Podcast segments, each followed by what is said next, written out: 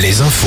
Marie Perriou, bonjour. Bonjour Arnaud, bonjour à tous. Après la promulgation de la réforme des retraites, le gouvernement veut tourner rapidement la page. Nous sommes déterminés à accélérer sur d'autres dossiers, a la première ministre Elisabeth Borne devant le Conseil national du parti Renaissance. Rappelons qu'une allocution d'Emmanuel Macron est prévue demain soir à 20h. Les opposants à la réforme restent mobilisés. À la SNCF, les syndicats appellent à une nouvelle journée de grève dès jeudi. Dans la rue, à Rennes, plus d'un millier de manifestants se sont réunis hier et des affrontements se sont produits avec les forces de l'ordre. Des voitures ont été incendiées, des commerces vandalisés, des vitres brisées. Les dommages se chiffrent en centaines de milliers d'euros selon la maire de Rennes, Nathalie Appéré. Une dizaine de personnes ont été interpellées.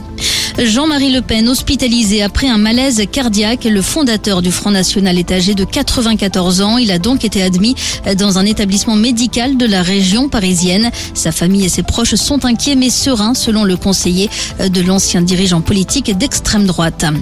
Les sports, football, le PSG reprend le large en tête de la Ligue 1 après sa victoire contre son dauphin lance 3 buts à 1. Le Stade Rennais s'est largement imposé également contre Reims 3-0. Sept nouveaux matchs disputés ce dimanche. Nantes, Angers et Lorient jouent à l'extérieur. Brest reçoit Nice. En Ligue 2, Bordeaux a perdu à Metz. Il n'a plus qu'un point d'avance sur les Messins. Troisième, défaite aussi de Laval, victoire de Guingamp et match nul de Niort.